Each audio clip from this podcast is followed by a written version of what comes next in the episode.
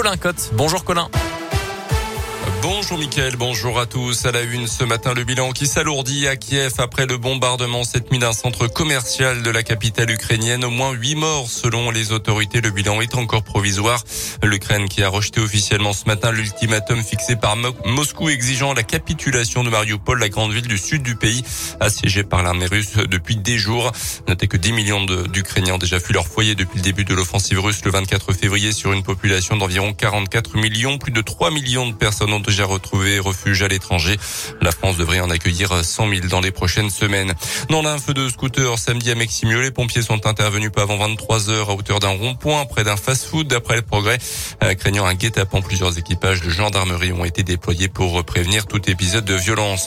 Un nouveau changement dans le protocole sanitaire lié au Covid. À partir de ce lundi, c'est la fin de la période d'isolement pour les cas contacts. Même si vous n'êtes pas vacciné, ça concerne tout le monde. Les collégiens et lycéens pourront donc rester en classe. Il faudra juste faire un auto test deux jours après avoir été prévenu.